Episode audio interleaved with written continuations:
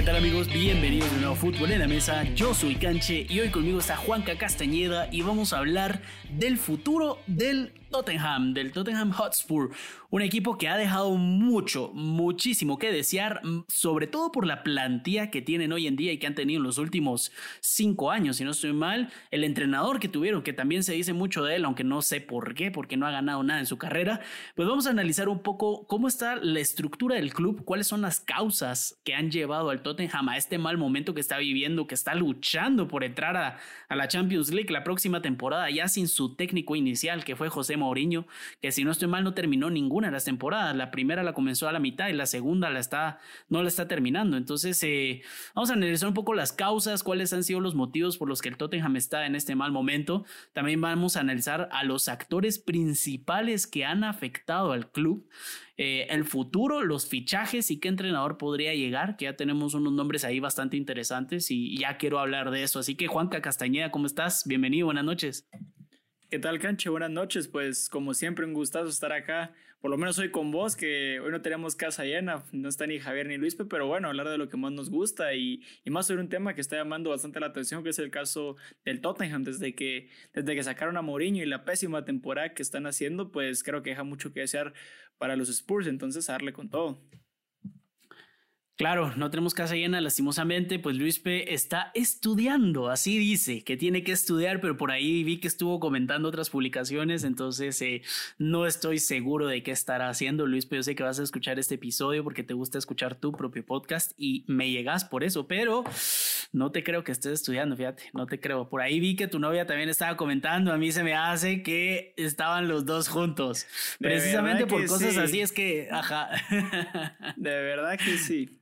A ver, a ver, Javier tampoco, porque Javier pues eh, está ahorita no tiene disponibilidad, entonces eh, por razones personales, pero, pero vamos a darle, Juanca. A ver, comentame, empecemos con cómo está el club, cuáles han sido los principales acontecimientos en los últimos, pongámosle que dos a tres años, porque es la historia más reciente del club, desde que llegó a la Champions League, que fue, perdón, desde que llegó a la final de la Champions contra el Liverpool en 2018, 2019, si no estoy mal. Eh, y se quedó 2 a 0 contra el Liverpool. Contame qué fue lo que pasó y por qué desde allí no regresó no solo a la Champions tan arriba, sino que se ha venido para abajo cada temporada más. Pues te voy a ser sincero, Canchi, no quiero sonar mal porque todos sabemos de la jerarquía que, que puede llegar a tener el Tottenham en Inglaterra, es cierto, no es de los, de los más grandes, pero es un equipo top. Yo creo que el Tottenham regresó a lo que nos tenía acostumbrados, por lo menos a mí de ser un equipo no de media tabla, porque el Tottenham tiene la plantilla y lo podemos ver por, por los jugadores que tienen cada once que alinea y por la banca. Que, que, tiene para competir, por lo menos para puestos de Champions. Pero en temporadas anteriores hemos visto que el Tottenham es un equipo que, que nos tiene acostumbrados a quedarse, por lo, si mucho, a cuartos de final. No lo hace ni el Manchester City, que hasta ahorita empezó a, a poner la mano sobre la mesa. Pues yo creo que el Tottenham eh, nunca ha demostrado algo. Eh, fue para mí ese año una, un accidente, no lo quiero decir en un mal sentido, accidente futbolístico. El Tottenham se había metido, el, el Ajax ya los tenía 3-0 en, en, esa, en esa eliminatoria, recuerdo bien. Entonces, creo que es de esos partidos inspirados que salen los jugadores eh, donde marcan una diferencia, pero, pero después, en mi humilde opinión, regresaron a lo que, a lo que siempre eran. El Tottenham un buen equipo, más un equipo top de, de Europa. Claro, claro, perdón, se me está yendo la voz. que grabamos también ya Facebook Live, por cierto, por si nos quieren ir a ver, analizar y debatir sobre los partidos de Champions League. Estamos haciendo previas y análisis post partido, debates ahí en Facebook Live. Eh, fútbol en la mesa en Facebook. Bueno, te digo yo, para empezar a analizar el, el, mal momento del Tottenham, yo creo que vale la pena analizar los últimos cinco años, por lo menos, y cuáles han sido las decisiones que han tomado. Recordemos que hoy la dupla goleadora del Tottenham son obviamente Harry Kane y Hyun-Min Song, que han sido dos jugadores bastante claves. Claro, son los más desequilibrantes que tienen. Exacto, son los más desequilibrantes y los que tienen muy buena pegada, son líderes en el vestuario. Eh, yo creo que son insignias incluso en el club. Cuando pensás en el Tottenham, pensás en estos dos jugadores y tal vez el tercero. Decime cuál es tu tercero. ¿En quién pensarías aparte de ellos? Pues tal vez por, eh, por lo añejo que lleva en el club, eh, yo podría pensar y por lo que representa tal vez Hugo Lloris, incluso pues por lo que venía Exacto, exacto, me leíste la mente, exacto. el tercero en el que pensás es Hugo Lloris. Exacto, sí, tenés toda la razón, estoy completamente de acuerdo. Eh, entonces hablemos un poco de ellos. Eh, Song llegó en 2015, en la temporada 2015-2016 y le costó 30 millones al Tottenham. Llegó desde el Bayer Leverkusen, fue uno de tal vez el mejor fichaje en la historia del, del Tottenham. Eh, no ha ganado nada, entonces no se puede decir eso, por eso dije tal vez. Además de que Harry Kane es un jugador que viene de la cantera. Entonces, eh, pues ha sido uno de los mejores fichajes. Esa temporada también ficharon a Toby Alderweireld, eh, a, Kieran Trippier incluso. Son tres jugadores bastante importantes que ahí se empieza a armar el club. Si no estoy mal, esa es la temporada en la que llega, Pochettino llega una temporada antes, creo yo, en la temporada 14-15. Claro, y ahí es cuando se empieza a armar eh, más o menos cómo se va armando el equipo que estamos viendo hoy en día. Eh, obviamente quieran tripiar, ya salió del equipo, pero han, han llegado jugadores importantes después de eso. Davinson, Davinson Sánchez, Lucas Moura, Sergio Aurier. París. Eh, claro, claro. Fernando Llorente, que llegó del Swansea City, que detrás de Kane obviamente no vas a resaltar, pero si no recuerdo, él fue el que anotó el gol contra el, contra el City, creo yo, que le dio la victoria y le dio el, pase semifinales. cabezazo Exacto, exacto. son jugadores que, que, al final son parte, son cimientos del club y que los llevaron a un gran momento. Yo pensaría que los jugadores, hasta cierto punto, el proyecto está, el proyecto ha estado, pero si el proyecto está, futbolísticamente hablando, para mí las decisiones que han afectado y al que el Tottenham esté en un mal momento hoy son los técnicos. Creo que los técnicos, para mí, Pochettino no es un técnico ganador y no lo digo subjetivamente ni me cae mal, lo digo objetivamente viendo su palmarés. No me gusta que no tenga ningún título con un club tan grande y que no haya llegado con el Tottenham tan alto, teniendo los jugadores que tenía. Eh, los jugadores hacían su papel, pero el juego de Pochettino era mucho esperar, parquear el bus y esperar una que otro ataque, que le está funcionando hoy en día con el, con el PSG, pero porque tiene a Neymar, a Di María y Mbappé, ¿cómo no le va a funcionar? Sería el colmo.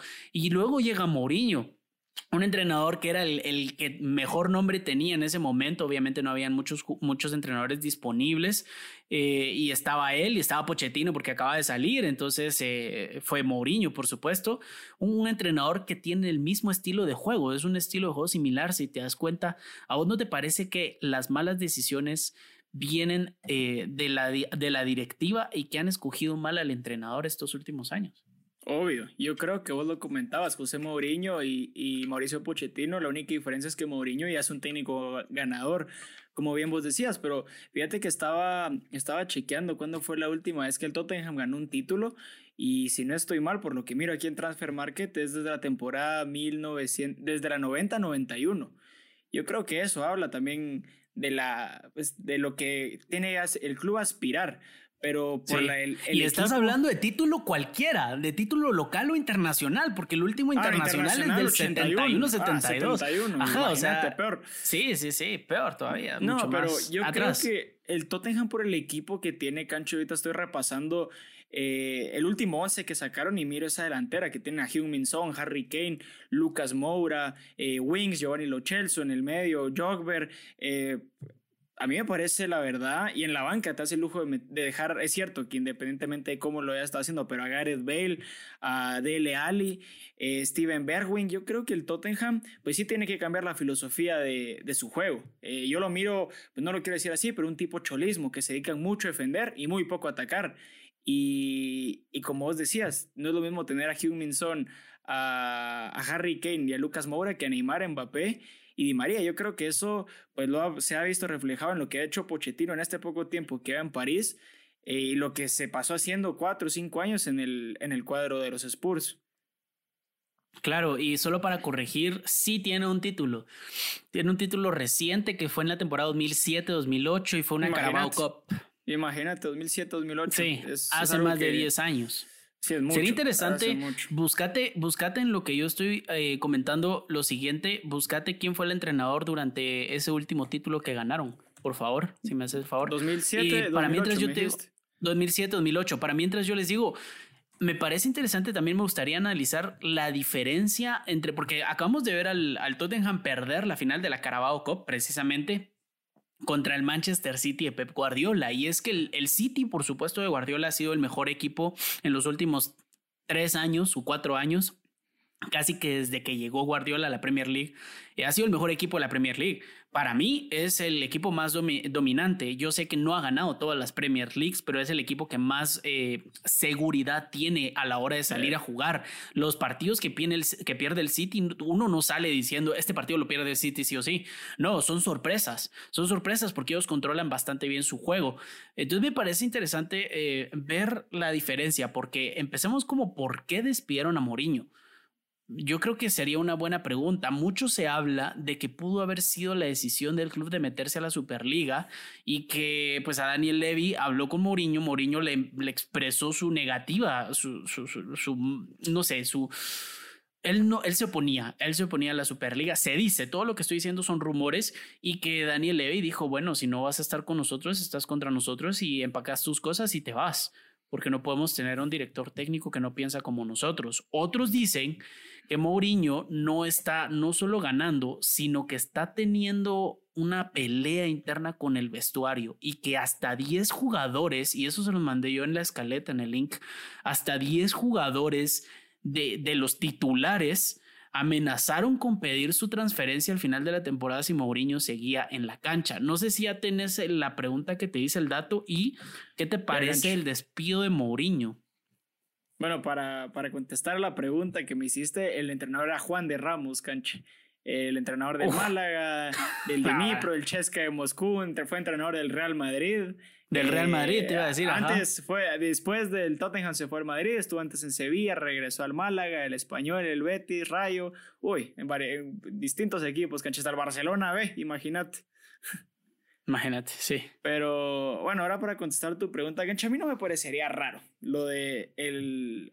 yo creo, la verdad, yo puedo, yo miro muy probable las dos. Miro incluso todavía más probable la segunda, que tiene problemas con los jugadores, porque es algo que en la trayectoria de Mourinho se ha visto.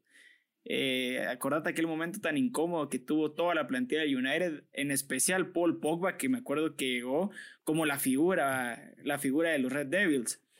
Eh, sería algo bastante lógico. Yo también había leído algo así. Yo creo que Mourinho, pues en su actitud se nota, es un entrenador pues que le gusta mucho retar, que él siempre quiere tener la razón y está bien, porque es un técnico ganador y cuando uno tiene tiene la convicción de que él está eh, en lo correcto, pues eso, en pocas palabras, te hace, te hace ganador. Lo vimos con el Inter, en el Real Madrid, en el mismo Chelsea. Pero yo lo miro muy probable también el otro caso, de que no estuvo de acuerdo con Daniel Levy de, entrar a la, Superliga. Es algo que eh, interinamente al club no le favorecía. Entonces, eh, yo miro muchos aspectos también, que el, Tottenham venía haciendo una temporada nefasta, aunque estoy totalmente de acuerdo que lo comentaste en el live, de que eh, me parece em, una decisión errónea haber sacado a Mourinho, por lo menos los jugadores tienen una filosofía de juego con Mou de toda la temporada, creo desde la temporada pasada, y lo sacan antes de una final de la Capital One.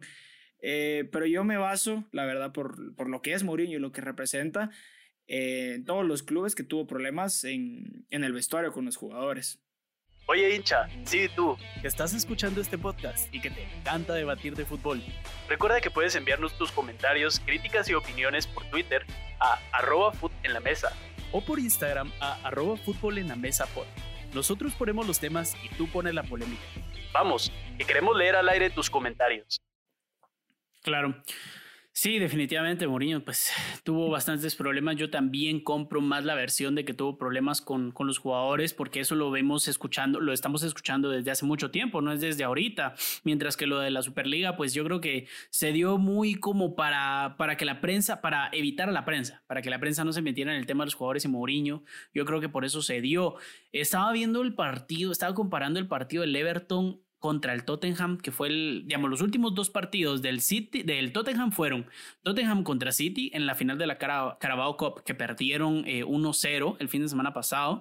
Eh, y antes de eso, la semana anterior, jueves o miércoles, creo yo, el Tottenham perdió contra el Everton. Contra el Everton perdieron. Eh, no, perdón, empataron 2 a 2 contra, el, contra, el, Everton de Carlo Ancelotti. Ese fue el último partido que entrenó José Mourinho. Y si nos vamos a, los, a las estadísticas, el equipo del, de Mourinho tuvo 12 disparos en total en, en, el, en el partido contra 18 del Everton, pero eran 12. Mientras que en el partido del Manchester City, obviamente respetando las diferencias entre Everton y City, el equipo del Tottenham tuvo dos disparos nada más en todo el partido. Dos disparos y uno a portería. Y va, y fueron de Lo Chelsea y Alderweireld. ¿Qué te dice eso? ¿No te eh. dice que el técnico también, o sea, el técnico también, Mourinho, mucho se le critica por su estilo de juego, pero así, jugando así, llegó tres años seguidos a semifinales al Real Madrid.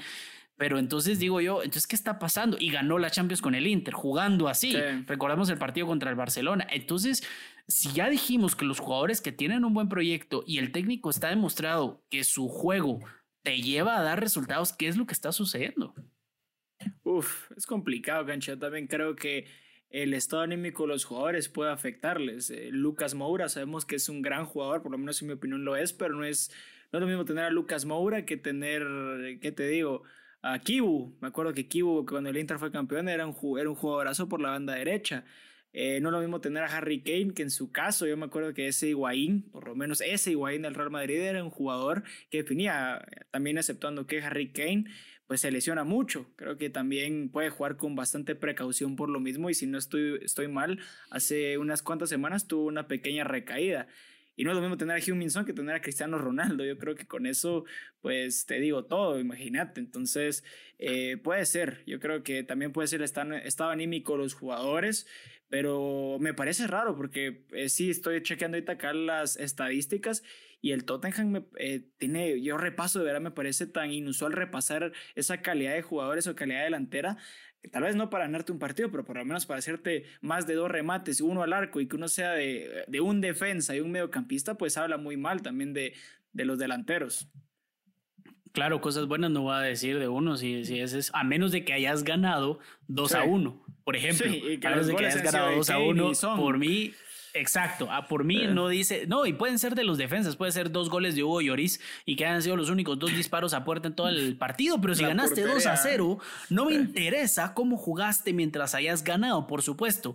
Cuando sos fanático de un club vas a exigirle lo mejor, querés que la gente no se burle del, del estilo de juego y todo, pero es que Mourinho, hablamos mucho de los juegos, pero el juego de Mourinho es muy defensivo y también hay que resaltar la defensiva, también hay que hacerlo. Yo te pregunto, porque obviamente estamos mencionando Mourinho, pero hay que mencionar también más arriba. Hay que ir a la administración deportiva. ¿Qué te han parecido? ¿Qué te pareció cómo se han hecho las cosas a nivel administrativo? Es decir, la venta de los jugadores, los jugadores que se han comprado en los últimos años, de Daniel Levy, ¿sí? Eh, no sé si sabes mucho de cómo ha sido su administración, pero últimamente se está diciendo en Inglaterra que solo le interesa el dinero, porque Daniel Levy antes trabajaba como contador, antes de su, su, paso como presidente del, del Tottenham, él era contador. Y que mucho se critica ahorita, que se ha hablado mucho de dinero y que Daniel Levy lo que está favoreciendo es que el Tottenham siga haciendo dinero mientras no, y aunque pierda eh, partidos importantes. Por ejemplo, el Tottenham es el único equipo en Europa que abrió su estadio para la NFL. Su nuevo estadio que costó no sé cuántos billones de, dólares, eh, lo abrió para que se juegue un partido de la NFL en Inglaterra, en Londres, una vez al año. Entonces eh, ahí se entra una cantidad de dinero brutal. También sacó a Mourinho antes de que tuviera que pagarle una cláusula, se dice así, no estoy 100% seguro que esto sea cierto, pero en, Inglaterra se habla de que a Mourinho ya se le iba a despedir y que no iba a seguir la temporada siguiente porque los jugadores amenazaron, pero que se le hizo desde antes para no pagarle una cláusula específicamente, no sé qué cláusula y no sé cuánto dinero, pero se hizo por esto. ¿Qué te parece la administración de Daniel Levy? Pues vos lo dijiste, Cancho. Yo creo que si tu, si tu presidente mismo eh, tú puedes tener muy buenos jugadores, pero el presidente, lo único que le interesa el dinero, es el dinero y no la proyección deportiva de tu club, pues desde ahí se empieza mal. Yo te puedo dar un ejemplo, el caso de Josep María Bartomeu. Le interesaba únicamente hacer malas cosas, malas gestiones, y mira cómo está el Barcelona. Eh, yo estaba viendo también muchos casos de que Levy es uno de los, eh, de los presidentes más complicados para negociar con él yo creo que el caso de Harry Kane, por lo menos un tiempo que ciertos clubes estuvieran interesados por él, pedir 200 millones por un jugador, pues no veterano, pero con un historial de lesiones bastante extenso, eh, se nota que solo te interesa el dinero, no te interesa la proyección de tu club. Eh, yo creo que desde ahí se puede empezar. Podemos como te decía, puedes traer los jugadores que vos querrás, pero si todo el tiempo vas a estar haciendo cambios eh, en tu dirección, tan deportiva, tanto deportiva como, como la administrativa, pues, ¿cómo se puede estabilizar el club? Todo el tiempo son cambios y cambios y cambios. Entonces, em, como te decía, yo, y en mi opinión, lo de la Champions del 2019 es solo un espejismo, pero lo que está reflejando ahorita el Tottenham es el reflejo de lo mal que se están haciendo las cosas desde la parte de arriba. Claro. Eh, básicamente no era la cláusula lo que se tenía que pagar, eh, pido disculpas por la información, sino que ahorita lo estoy leyendo y es que les convenía más sacar a Mourinho antes de la final de la Carabao Cup, porque si la ganaban, ¿cómo, o, cómo te vas a excusar de un, de despedir a un técnico que te ganó el primer título en más de 10 años. Sí, mal. No, es, es imposible. ¿Cómo lo vas a hacer? yo creo que es el reflejo de que ese, ese presidente lo único que le interesa es lo económico. Exacto, lo único que quería era no pagarle a Mourinho la indemnización después de haber ganado un título. Cuando ganara el título de plano tenía ahí sí una cláusula en donde le tenía que pagar. Por lo tanto, es que lo despidió antes. ¿Cómo? Pero ¿cómo podés pensar en despedir a un técnico porque no quieres pagarle por ganar un título? Definitivamente una decisión estúpida, perdonen la palabra, pero también vamos a ver las ventas que ha hecho. Y es que ha vendido, por ejemplo, desde la temporada 2000 14, 15. Eh, creo que Daniel Levy lleva 10 años en el club. Eh, podemos incluir desde mucho antes las ventas, por ejemplo, de jugadores como Luka Modric, eh, que ya estaba en sus últimos años, pero Luka Modric, Gareth Bale, que estaban ofreciendo 100 millones, entonces pues estaba difícil decir que no, pero recordemos que por dinero, ¿verdad? también jugadores en los últimos años, por ejemplo, está aquí Kyle Walker, jugador importante en el Manchester City hoy en día, Christian Eriksen, Kieran Trippier. Bertongen en su tiempo fue. Bertongen en la última temporada. Claro, eh, jugadores importantes que al final te podrían haber cambiado, por lo menos la administración deportiva. Ahora, analizando el rendimiento de los clubes como el Everton, como el, el Leicester, el West Ham, el Liverpool, que son los que más cercanos están al Tottenham ahorita en la liga, ¿Te parece que el Tottenham sigue siendo un club de top 6 de la Premier League o te parece más como de media tabla, calificando todo lo que hemos hablado hasta ahorita? Es que mira, Canche, yo te lo pongo. Si es por jugadores, yo creo que el Tottenham está entre el top 4. Solo con tener a Harry Kane en tu portería, un campeón del mundo como Hugo Loris, pues habla muy bien. Los jugadores que tiene tampoco vienen, como en el caso de Ben Davis o Ozan Kabak del Schalke, un equipo de segunda división inglesa pero por lo que, lo que han estado demostrando, y pues te das cuenta, yo creo que con ganas se logra más. Mira el caso del West Ham, del mismo Leicester City, de los Toffees, el Everton, que es cierto, eh, pues van abajo de ellos, pero, únicamente por un punto. Entonces creo que si lo miramos desde el punto de vista rendimiento, el Tottenham es un equipo de media tabla para abajo, está a tres puestos de serlo. Pero por jugadores, en mi opinión, es un equipo top 4. La verdad, tiene jugadorazos y lo como te decía. Pero top 4, ¿quiénes están en tu top 4 de la Premier League entonces? Porque me estás dejando fuera dos equipos importantes. Al City, United, Chelsea y Tottenham. Pondría Liverpool, y... pondría Liverpool, pero te digo, la, la, baja que tienen defensas y lo que han estado mostrando esta temporada. Bueno, pues y el Leicester. El Leicester está en tercero lugar del tercer lugar de la liga y 10 puntos por encima del Tottenham. Sí, pero si lo miramos desde el punto de vista nombres, yo creo que es mejor Hugo Loris, por lo menos si me pides mejor Lloris, que es campeón del mundo, que Schmeichel es mejor tener a Harry Kane que a Bardi. Sí, con nombres no se ganan títulos, aunque el Leicester tampoco está ganando, tampoco está ganando la Premier League, pero mucho va por mejor menos 10 puntos encima. claro, y tienen un técnico estable que sonó para el Tottenham, incluso Brendan Rogers, pero él ya dijo que no, definitivamente dijo, me gusta mucho el Tottenham, soy, o sea, me gusta mucho el proyecto que tiene, pero definitivamente no me voy a ir ahí, yo estoy contento en el Leicester y cómo no, si estás en tercer lugar de la Premier League y vas para Champions otra vez la temporada siguiente. Sí, con un equipo bastante humilde. La verdad yo creo que eso pues resalta más el, lo que han hecho los Foxes. Sí, importante, importante resaltar y que ha ganado partidos importantes esta temporada. bastante. Eh, para mí es un equipo de media liga. Duele decirlo porque yo me vi la temporada, la primera temporada de, de, All or Nothing del Tottenham, la primera y la segunda, que ya es con Mourinho y los primeros episodios con Pochettino, y me, me enamoré de la de no sé, la modernización que tiene el club, el proceso moderno que está pasando. A mí me gusta que los presidentes de los equipos sean como Daniel Levy, que más allá del fútbol vean el, lo económico que si te están ofreciendo 100 millones por Gareth Bale, vas a poder comprar después la siguiente temporada, vas a comprar a Hugh Minson.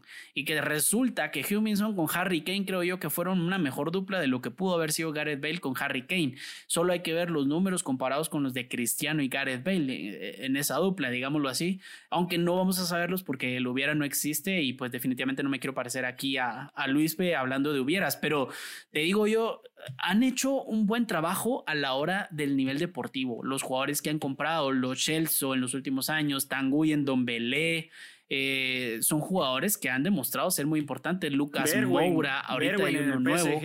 Berwin, ese es el holandés. Eh, me, me, me, encanta cómo han administrado el club y es uno de mis clubes favoritos de Inglaterra. No tengo un favorito en Inglaterra, pero es de mis favoritos. Y por eso me duele decir que hoy en día yo veo al Everton mejor preparado para afrontar la Premier League y que hoy en día está... El Tottenham tiene 33 partidos, el Everton uno menos y solo hay un punto de diferencia entre ellos. Si el Everton gana su partido que le queda pendiente, pasa al Tottenham. El Everton, el Liverpool, por supuesto, perdió una mala temporada. El West Ham United y el Leicester City, han quitado lugares. Sin el Tottenham para mí es de mitad de liga. Sin estrellas. Claro, incluso, incluso date cuenta, el Tottenham, si el Everton lo pasa, que lo más seguro es que lo pase para mí, el Tottenham queda 3, 6 puntos por encima del Leeds United. Un ¿Qué tal? Ascendido, un recién ascendido. ¿Qué tal? Te, pregunto, Juanca, ¿cuántos años más pasará el Tottenham sin tener una fuerte presencia a nivel local en la Premier? ¿Qué crees? Ya hablemos de técnicos y de soluciones porque ya se nos está acabando el tiempo.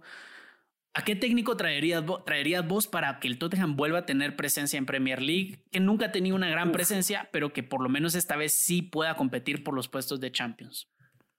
¿Puedo ser irrealista, Canche? ¿O tengo que Mira, hablemos, hablemos de lo, que, está, hablemos de lo que está en la mesa. Hablemos de lo que está en la mesa. Brendan Rogers está fuera. Lo que se habla hoy en día en Inglaterra son, si no soy mal, cuatro opciones. La primera eh, era Maximiliano Allegri. La segunda era este que fue del Napoli. Sarri. Sarri, ajá, Sarri, Maximiliano Allegri, Rafa Benítez, está Ryan Parker, creo que se llama, o se me fue el nombre ahorita, pero es un técnico joven eh, y está el otro que es el que más me sorprendió y es mi favorito, Eric Ten Hag, técnico del Ajax. Sí, Eric Ten Hag sería un fichajazazazo más por el equipo que tienen.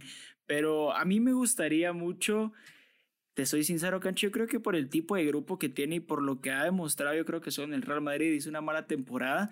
Yo por lo menos al Tottenham lo miro como el Napoli en Italia. Y el caso de Rafa Benítez, para mí sería una buena opción lo demostró en Napoli, que es un equipo con estrellas, pero un equipo modesto, un equipo que, que no puede aspirar siempre a ganar el título, pero que con una sorpresita ahí se te puede meter. Yo la verdad yo iría por Rafa Benítez, por la calidad de grupo que tiene y porque son jugadores con perfiles similares a los que tenía en el Napoli. Por Rafa Benítez del Newcastle pues extraño, pero a mí yo no me iría por Rafa Benítez. Rafa Benítez fue un desastre en el Real Madrid, de por sí ni siquiera fue al nivel deportivo, que ya de por sí era un desastre a nivel deportivo, pero porque había perdido la liga desde diciembre, si no estoy mal, desde enero. Pero veamos cómo le ha ido con el Newcastle y el Newcastle está en la decimosexta posición. Yo creo que Rafa Benítez sería un paso todavía más atrás de lo que fue Pochettino y de lo que obviamente fue Mourinho. Yo no, no me confiaría de Rafa Benítez ahorita. Eh, yo me tiraría obviamente por Eric Ten Hag, como te lo dije, un técnico del Ajax que ha demostrado que puede llevar un equipo que cuando tiene talento, cuando tiene talento en la plantilla, que fue en la temporada precisamente que el Tottenham lo eliminó, cuando tiene talento puede hacer cosas muy interesantes, cosas muy importantes y yo creo que eso sería eh, clave para este equipo. Y solo quiero corregirme. Eh, actualmente Rafa Benítez no tiene equipo. Actualmente no tiene equipo. Entonces puede ser una opción bastante viable. De todos los que les dije, ninguno tiene equipo, si no estoy mal. Eh, tanto Allegri como... Solo Eric Ten Solo Eric Ten Hag, que podría salir de Tottenham y va a llevar a buenos fichajes, según lo que estoy leyendo en, en algunos rumores en Inglaterra, es que podría llevarse jugadores importantes del Ajax. Y como es el técnico que, que, los convence, claro, y, puede ser muy importante. La verdad es que A mí, a mí me parece Eric Ten Hag la mejor opción. Creo que el juego del Ajax podría. Esa naranja mecánica, ese juego estilo holandés de Johan Cruyff, toda esta. Eh, todas estas babosadas, les digo yo, porque la verdad es que me parece mucha habladuría. Lo que quiero ver es en la cancha. Y creo que tiene Tottenham un equipo muy bueno que ofrecerle a Eric Ten Hag podría ser una muy buena opción. Para terminar, Juanca, y no extendernos más en este tema, Harry Kane ya dijo que quiere trofeos quiero trofeos para quedarme. Básicamente es lo que dijo. En el Tottenham no los va a conseguir. Mm, lo más seguro es que ahorita se ve bastante lejano, bastante lejano. ¿Qué le podrías decir a Harry Kane para que se quede? ¿Qué le puedes decir? Le dirías, Harry, necesita, mira, pues te vamos a traer a estos tres jugadores y vamos a sacar a estos. ¿A quiénes sacas del once titular ahorita y a quiénes traerías? Uf, bueno, Canche, mira, por lo que hemos visto, Harry Kane no quiere dinero, él quiere eh, un proyecto deportivo interesante. Mira, yo te voy a ser sincero, yo creo que los puntos débiles, eh, muchas veces los puntos débiles del Tottenham son en el medio campo, ¿cierto? Que tienen jugadores eh, pues muy buenos, pero, pero siento que solo son músculos, no son jugadores que se dediquen tanto a, a poner bolas servidas, a poner esos jugadores distintos. Yo probablemente sacaría el caso de Jogber, en la defensa Eric Dyer, que en mi opinión no es, un, no es, ningún, no es ningún seguro. Y en el caso de Lucas Moura por, por la banda derecha. Eh, yo creo que solo Hugh Minson y Harry Kane pues son de los jugadores top. Entonces, por lo menos desde mi punto de vista y parecer, eh, yo por Jogbert, eh, yo como te decía, saco a Jogbert y, y, tal vez ficharía por lo que se está viviendo y, y si lo miramos claramente Em, que no está a gusto. Eh, Donny Van de Beek, estábamos hablando, imagínate Eric Ten Hag. Exacto. Van de Beek sería pues un, un, jugador clave, un jugador clave para, para, el, para el, el cuadro del, de los Spurs. Después te decía el caso de Eric Dyer. Uy, yo creo que un defensa central de garantías, hoy por hoy cuesta bastante encontrarlo, pero bueno, yo me voy a ir por, por el caso que Eric Ten Hag, que creo que me convenciste y un jugador que no está viviendo sus mejores momentos llegó como una promesa. El problema es que llegaría bastante caro. Pero, pero bueno, tal vez Levy saca, saca algo, se saca algo de la manga y sería el caso de Matthijs de Ligt, un jugador joven con... Exacto, me estás leyendo la mente, Juanca, me estás leyendo la mente, no se vale. No, hombre. No, hombre, y bueno, por extremos derechos, yo creo que esa, eso es, el, es lo más difícil, porque un, un jugador, eh, del, un delantero, pues valoradamente es, es es, es, es más caro. Eh, entre sus opciones, pues puede tener, tiene en la banca Gareth Bale, pero para eso sí mejor me quedo con Lucas Moura, es más joven y, y pues tiene más y, y, te da más. O sea, es un, es un jugador que, que te da bastante, pero si, si queremos juventud, si lo que se busca es, pues, en dado caso, tratar de rejuvenecer el equipo y darle, y darle pues más proyección de juego, yo tal vez me iría en el caso de Serge Gnabry o el mismo Lucas Ocampos, que se escuchaba mucho que se puede cambiar de equipo. Y yo creo que Lucas Ocampos pues, podría encajar bastante bien con esos Interesante opción. Interesante opción, me sorprendiste con esa opción, la verdad, muy interesante. Eh, me parece bien, yo empezaría por sacar a Serge Aurier, no me parece un jugador que te pueda dar el ritmo que necesita, por lo menos a la par de Sergio Reguilón. Sí, a, la par de Sergio Reguilón, se, Sergio Reguilón se lo come y después de la salida de Kieran Trippier, pues yo creo que ahí sería el primer cambio que yo haría. Traería a Lucas Vázquez para mí. Me va, me va a sonar bastante extraño, pero creo que Lucas Vázquez se ha adaptado excelente a esa posición y te puede dar lo que te falta en esa banda derecha, que es bastante juego, bastante pase. Yo sé que no es el mejor defensor en derecha, pero ha demostrado que saca la tarea y por lo menos... Mucha garra. Principalmente, ¿por qué?